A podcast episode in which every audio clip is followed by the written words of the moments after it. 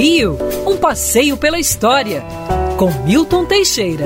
Amigo ouvinte, dia 17 de fevereiro de 1907, ocorria a fundação pelo compositor senhor João Batista da Costa do Rancho Escola Ameno Rezedá.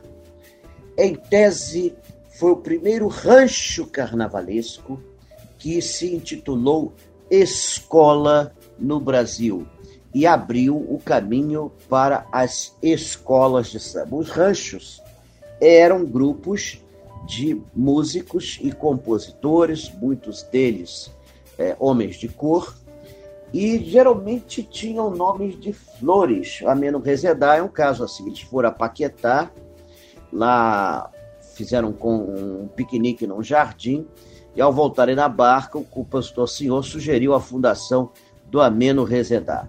O Ameno Rezedá fez grande sucesso.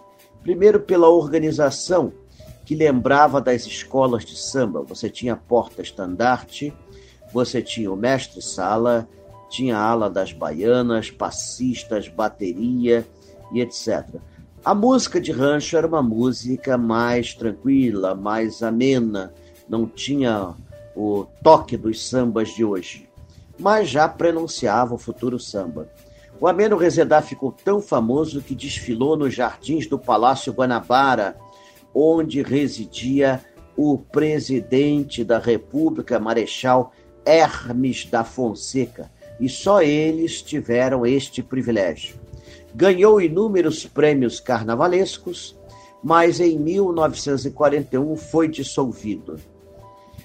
Recentemente, o rancho Ameno Rezedá foi recriado pelo banqueiro Lessa e funcionando no Catete. Porém, com a morte de seu fundador, é, não estou vendo grande futuro para isso. A época dos ranchos já passou. Hoje o mundo e o nosso carnaval, especialmente, são das escolas de samba. Quer ouvir essa coluna novamente? É só procurar nas plataformas de streaming de áudio. Conheça mais dos podcasts da Band News FM Rio.